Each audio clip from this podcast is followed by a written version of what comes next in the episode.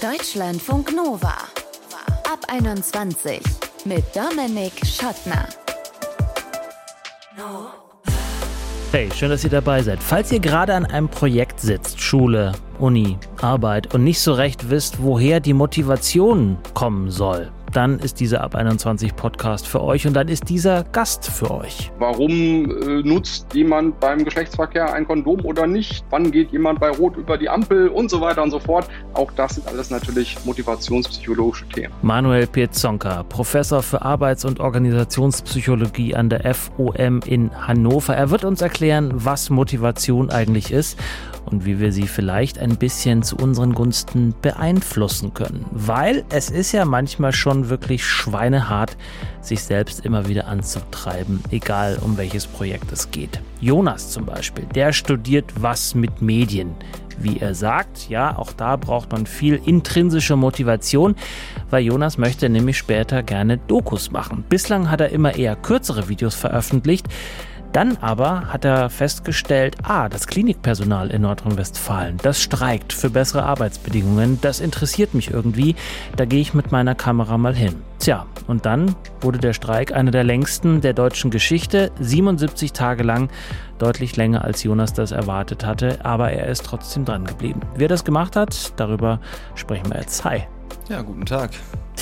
Ich habe schon gesagt, du hast gedacht, der Streik wäre schneller vorbei, war dann aber doch fast drei Monate lang. Was hat dich motiviert, dran zu bleiben? Also im Prinzip ist es halt mein so erster Dokumentarfilm, also richtiger, längerer Film, den ich gemacht habe. Und ich dachte ursprünglich, der Streik geht vielleicht drei Wochen, vier Wochen und habe das dann auch so gefilmt. Und dann ist mir aufgefallen, okay, daraus kann ich eigentlich was Längeres machen.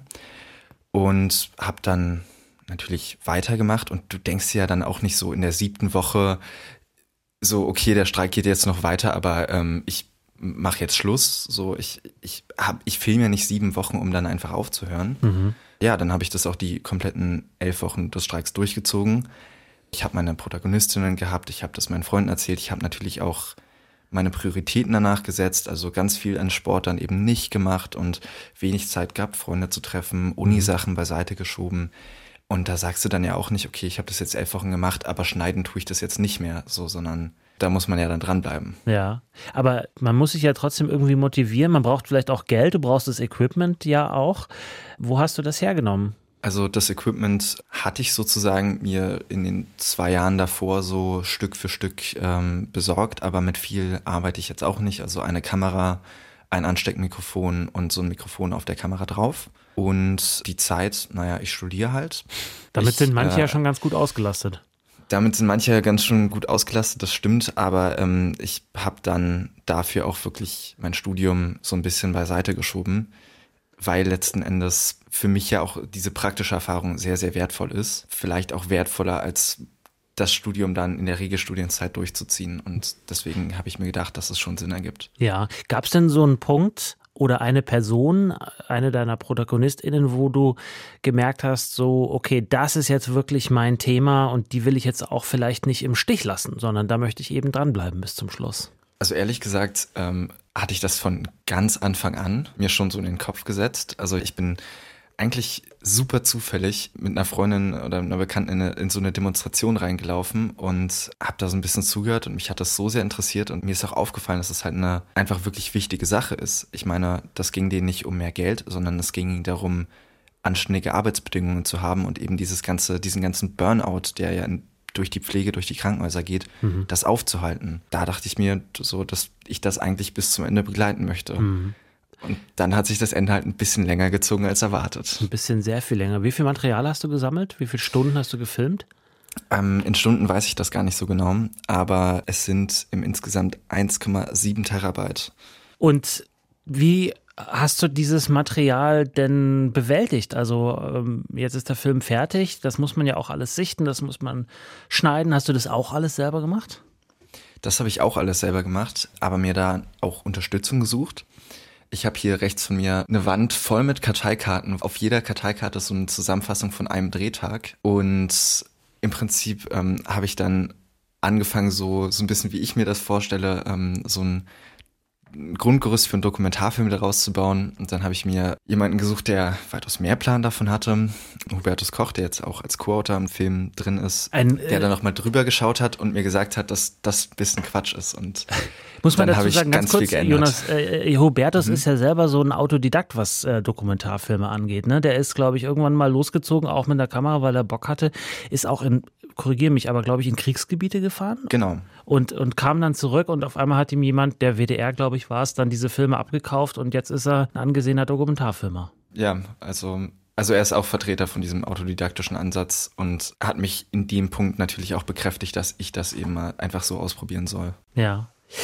Hast du irgendwann einen Punkt erreicht, wo du gesagt hast, okay, intrinsische Motivation, also äh, ich habe Bock hin oder her, es wird mir zu viel, ich lasse es doch sein? Gab es so einen Punkt mal? Ähm, also ich glaube, nach so vier Wochen hatte ich so eine Phase, wo ich mir dachte, okay, was, wo geht's jetzt hin damit? Was soll ich jetzt damit? Weil so darüber weiter irgendwie kürzere Videos zu machen, habe ich jetzt irgendwie nicht so gesehen. Aber das war tatsächlich dann eher der Punkt, wo ich die Entscheidung getroffen habe, darüber eine Doku zu machen und einen langen Film zu machen. Mhm.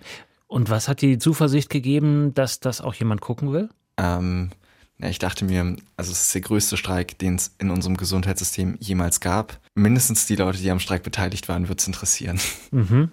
Und hattest du in der Zeit auch schon mit Leuten gesprochen, die das Ganze zeigen könnten? Also äh, Kinos oder vielleicht irgendein Streaming-Portal oder ein Sender oder sowas? Ähm, nee, da nee. keine Zeit für.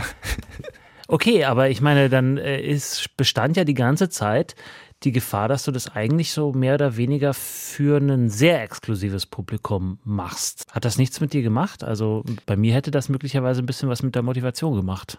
Naja, also letzten Endes weiß ich ja bis jetzt nicht, ob das irgendwie gut ankommt oder nicht. Der mhm. Film wird. Er wird so im Kino die, gezeigt. Er wird in ein paar einzelnen Kinos gezeigt. Jetzt nicht so groß, äh, also nicht in vielen, sondern halt in Sondervorstellungen. Und ansonsten ähm, werde ich den wahrscheinlich online veröffentlichen. Und ob das jetzt klappt oder nicht, das werden wir noch sehen. Aber hm. so natürlich mache ich mir Gedanken, aber ich denke mir auch, es geht schon um die Zukunft unseres Gesundheitssystems. Ich glaube, das interessiert ein paar Leute. Ja, möglicherweise äh, hören uns ja jetzt auch Leute zu und entscheiden dann, Mensch, äh, den Film, der wie heißt eigentlich? Höchstens vier Wochen. ah, okay, du hast also auch noch den Struggle in den Titel gepackt. Mhm. Okay. Ähm, welche Learnings hast du aus dem Projekt gezogen? Was weißt du jetzt, was du vorher nicht wusstest über dich und deine Arbeit? Also zum einen so eine so große Sache äh, nicht zu unterschätzen und nicht komplett alleine anzugehen, weil so viele Tage in der Woche alleine zu filmen ähm, und dann natürlich auch dort immer mit einer gewissen professionellen Distanz zu sein, ähm, ist sehr, sehr anstrengend und gleichzeitig kann man sich im Schnitt oder auch in der Nachbearbeitung bei dem ganzen auch Schreiben ähm, eben so ein bisschen verlaufen, wenn man da nicht nochmal so einen frischeren Blick von außen drauf hat. Das würde ich daraus mitnehmen und ansonsten vielleicht auch in den nächsten Tagen und Wochen zu sehen, dass es sich vielleicht auch gelohnt hat, dass ich da jetzt dran geblieben bin. Aber ja. So, das entscheidet sich dann in den nächsten Tagen, beziehungsweise auch morgen, wo halt die Premiere ist.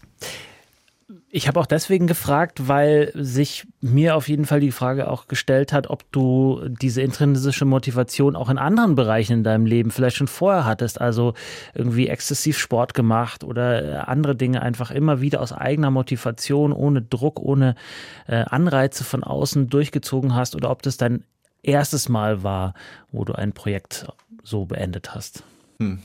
Spannend, dass du sagst. Ja, nee, äh, ist tatsächlich nicht das erste Mal. Ich habe äh, ganz früher, also als ich jünger war, äh, Leistungssport äh, oder so bin in Richtung Leistungssport gegangen, Boxen, aber das war dann doch nichts für mich, weil ich da den Sinn nicht so sehr gesehen habe. Und ansonsten habe ich dann, als die Fridays for Future Bewegung aufkam, ähm, das eben auch sehr viel mitorganisiert neben dem Abitur und halt da auch sehr, sehr viel Zeit reingesteckt. Mhm. Und wirst du jetzt irgendwelche Schlüsse daraus ziehen? Also wirst du das äh, in andere Lebensbereiche übertragen können, was du da jetzt bei deiner Doku-Arbeit gelernt hast? Ich glaube, ich habe halt nicht unbedingt oder vielleicht, vielleicht kommt das auch noch, aber nicht unbedingt so viel über nur mich persönlich gelernt, sondern eher dann darüber, wie man wirklich einen Dokumentarfilm baut. Vor allem ist mir aufgefallen jetzt für so journalistische Tätigkeit in der Zukunft immer das Suchen nach einer Geschichte. Ich recherchiere sehr gerne, ich habe gerne Ausführlichkeit, aber so funktioniert Dokumentarfilm nicht. Und so funktioniert Journalismus leider auch nicht unbedingt, sondern man braucht halt eine Geschichte, die man erzählt. Und das zu suchen, das überall, über was ich etwas veröffentliche, das äh, habe ich davon auf jeden Fall mitgenommen. Und wir haben die Geschichte gehört von Jonas Alter, der einen Dokumentarfilm gedreht hat, allein aus eigener Motivation über einen der größten Streiks, die es in Deutschland bislang gegeben hat. Fast drei Monate lang hat das Klinikpersonal in Nordrhein-Westfalen gestreikt für bessere Arbeitsbedingungen. Und Jonas hat das Ganze von Anfang bis zum Ende filmisch begleitet. Film kommt jetzt in die Kinos und heißt wie nochmal, Jonas? Sag's nochmal. Höchstens vier Wochen. Schaut ihn an. Danke, Jonas. Tschüss. Deutschlandfunk Nova. Alles, was ich irgendwie schnell von zu Hause organisieren und machen kann, abarbeiten kann, finde ich irgendwie gut. Reisen organisieren, gewisse Recherchen für Produkte, sogar Buchhaltung kann irgendwie ganz gut sein, wenn man einigermaßen motiviert ist. Aber wenn ich irgendwas in der Wohnung umbauen muss, soll, dann wird es schwierig, wenn es meine eigene Wohnung ist. Aber wenn mich jemand um Hilfe fragt, kannst du mit mir einen Schrank aufbauen.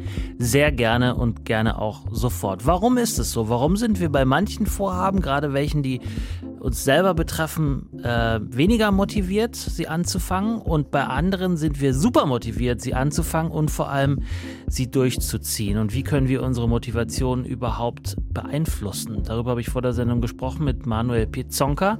Der ist Professor für Arbeits- und Organisationspsychologie und forscht zu Motivation. Ja, schönen guten Tag. Hallo, hallo. Wann sind Sie besonders motiviert? Äh, abends. so ab 22 Uhr geht es tatsächlich los. Morgens bin ich ganz unmotiviert. Äh, ich glaube, das machen viele Menschen anders. Aber ich bin insbesondere abends motiviert. Ja. Aha. Und, und dann arbeiten Sie die Nacht durch oder? So bis zwei meistens. Also das ist mal so die Hoch Hochphase der, der Motivation. Aber das ist natürlich, Motivation ist was Situatives, das ist von ganz vielen Dingen abhängig. Und da gibt es natürlich auch mal Tage, wo das ganz anders ist. Ne? Mhm. Aber ja, ich kann das nachvollziehen, was Sie gerade gesagt haben. Ähm, ja, es gibt bestimmte Dinge, die motivieren und es gibt bestimmte Dinge, äh, die motivieren nicht so. und äh, die Gründe dafür oder auch die Einflussfaktoren sind natürlich auch ein super spannendes Forschungsthema. Ne? Ja, wollen wir jetzt gleich noch ein bisschen ausdifferenzieren. Vielleicht erstmal noch so eine Begriffsdefinition. Wir, wir sprechen hier so lockerflockig über die Motivation, aber gibt es denn die Motivation überhaupt oder gibt es mehrere Arten von Motivation? Ja, es gibt schon mehrere Arten von Motivation. Ich glaube, in unserer Alltagssprache denken wir, wenn wir Motivation hören, als erstes immer an Arbeitsmotivation. Ne? Aber in der Motivationspsychologie geht es eher darum zu untersuchen, warum Menschen sich in einer bestimmten Art und Weise verhalten oder auch nicht also in gewisser Weise Einflussfaktoren für Verhalten zu untersuchen. Und da geht es natürlich auch um Arbeitsmotivation, auch echt ein super spannendes Thema. Aber da geht es auch um andere Sachen, wie warum äh, nutzt jemand beim Geschlechtsverkehr ein Kondom oder nicht? Wann geht jemand bei Rot über die Ampel und so weiter und so fort. Auch das sind alles natürlich motivationspsychologische Themen.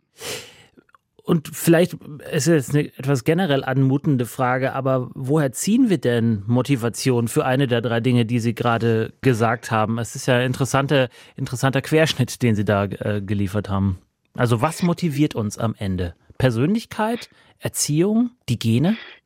Also im Prinzip ist jetzt erstmal, wenn wir es so mal runterbrechen wollen, ist in gewisser Weise Motivation ja ein Bedürfnis oder ein Wunsch, der unser Verhalten antreibt, der unser Verhalten lenkt.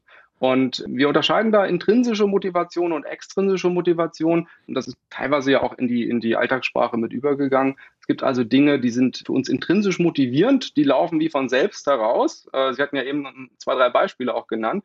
Und es gibt Dinge, zu denen müssen wir erstmal, sage ich mal, durch eine Belohnung, durch eine drohende Strafe, durch Geld, durch Status, durch Ansehen. Dazu müssen wir dann erstmal extrinsisch motiviert werden. Mhm. Und ähm, ja, beides beeinflusst natürlich in gewisser Weise unser Verhalten. Ne? Ja, und wie unterscheidet sich zum Beispiel dieser innere Antrieb von Menschen? Ist das eine Erziehungsfrage oder einfach eine ja, Typfrage?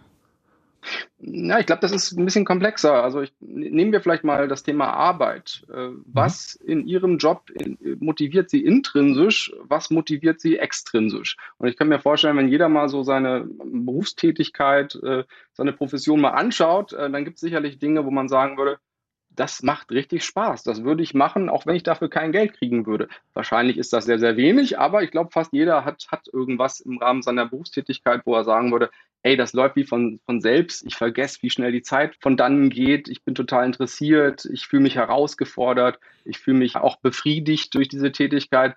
Und dann gibt es noch so Dinge wie zum Beispiel, bei mir ist es zum Beispiel die Reisekostenabrechnung die mache ich in der Regel nicht oder nur, nachdem ich drei, vier Mal daran erinnert wurde oder Aha. so. Also, ne, also jeder hat, glaube ich, so Dinge, die laufen wie von selbst und Dinge, zu denen müssen wir geprügelt werden. Mhm. Unterscheiden sich Menschen auch in ihrer Anlage, solche innere Motivation zu verspüren? Also gibt es so ein Grundlevel an Motivation, was jeder hat? Oder ist das auch eine Frage von Erziehung? Also, dass man zum Beispiel beigebracht kriegt, es lohnt sich, Dinge auch einfach fertig zu kriegen, weil dann hat man irgendeine Form von Genugtuung oder so.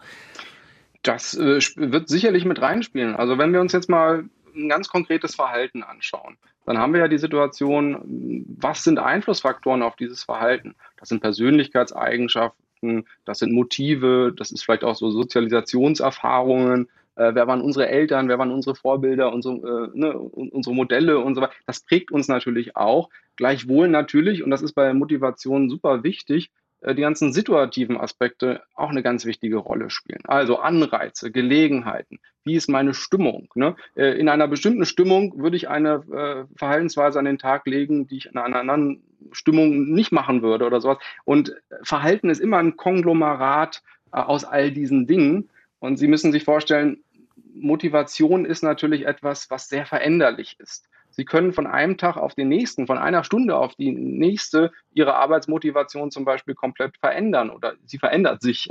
Also es ist nichts, das, das Sie ja dauerhaft haben. Motivation ist was äh, Situatives und all die Dinge, die ich gerade aufgezählt habe, und ich habe wirklich nur ein paar Einflussfaktoren genannt, äh, ähm, ja, äh, sind irgendwie Beeinflusser. Ne? Mhm. Und, und wie können wir das beeinflussen und uns nicht nur von außen beeinflussen lassen, dass wir vielleicht unsere intrinsische Motivation steigern? Gibt es da einen Kniff? Mm, ja, also ich denke, dass natürlich die wichtigsten Antriebe für intrinsische Motivation ist natürlich Interesse, Befriedigung, Herausforderung. Ne? Das Problem ist, das kann man sich jetzt nicht wirklich vornehmen. Ne? Mhm. Also ähm, ne, es hat vielleicht auch ein bisschen was damit zu tun, wie sehr mich bestimmte Themen, wie, wie sehr mich bestimmte Tätigkeiten ansprechen und herausfordern. Also ähm, ne, in der Arbeitsmotivation, was, was macht einen zu einem intrinsisch motivierten Arbeitnehmer, Arbeitnehmerin? Das ist zum Beispiel sowas wie Sinnhaftigkeit. Ich muss das Gefühl haben, ich erlebe hier durch diese Tätigkeit eine Sinnhaftigkeit, ich erlebe eine Verantwortlichkeit, sowas wie Autonomie.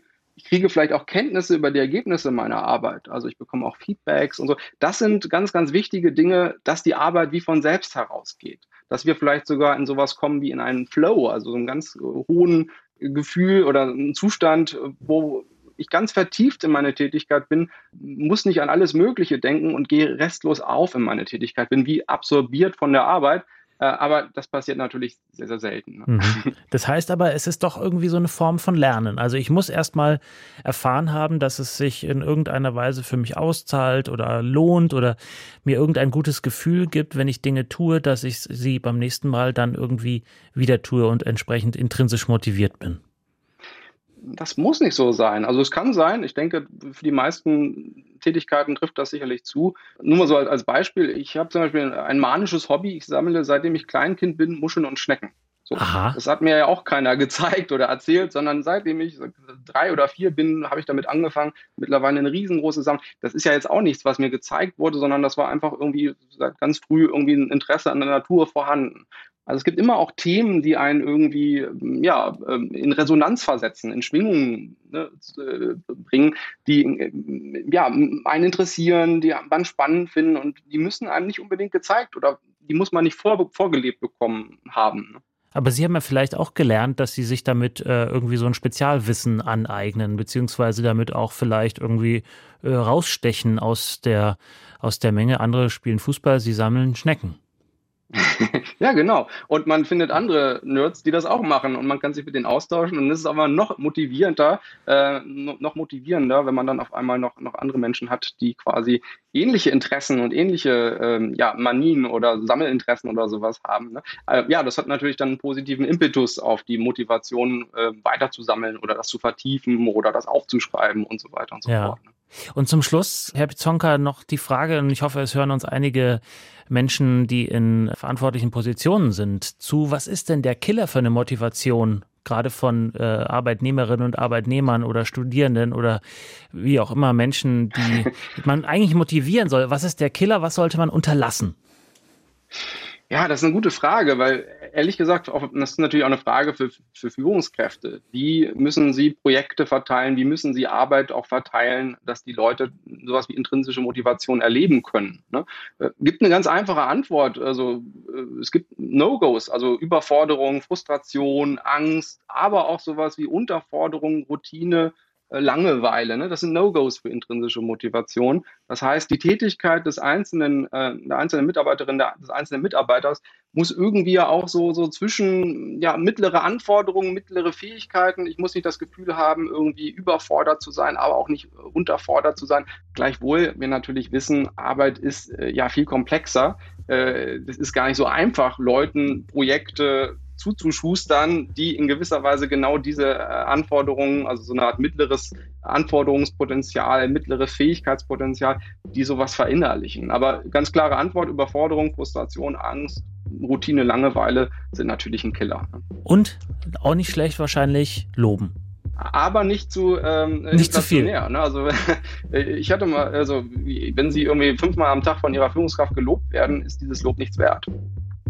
sagt Manuel Pizzonka, Professor für Arbeits- und Organisationspsychologie an der FOM in Hannover. Vielen Dank. Danke auch. Der Ab 21 Podcast über Motivation. Wie kann man sie aufrechterhalten? Wie kriegt man Projekte auch ohne großen Druck von außen gestemmt? Wenn ihr da auch noch Tipps habt, schickt sie uns gerne. Mail at deutschlandfunknova.de oder Text- oder Sprachnachricht 0160 91 36 0852 bin Dominik Schottner. Vielen Dank fürs Zuhören. Bis zum nächsten Mal. Bleibt gesund und geschmeidig. Ciao. Deutschlandfunk Nova ab 21. Immer Montag bis Freitag auf deutschlandfunknova.de und überall, wo es Podcasts gibt. Deutschlandfunk Nova ab 21.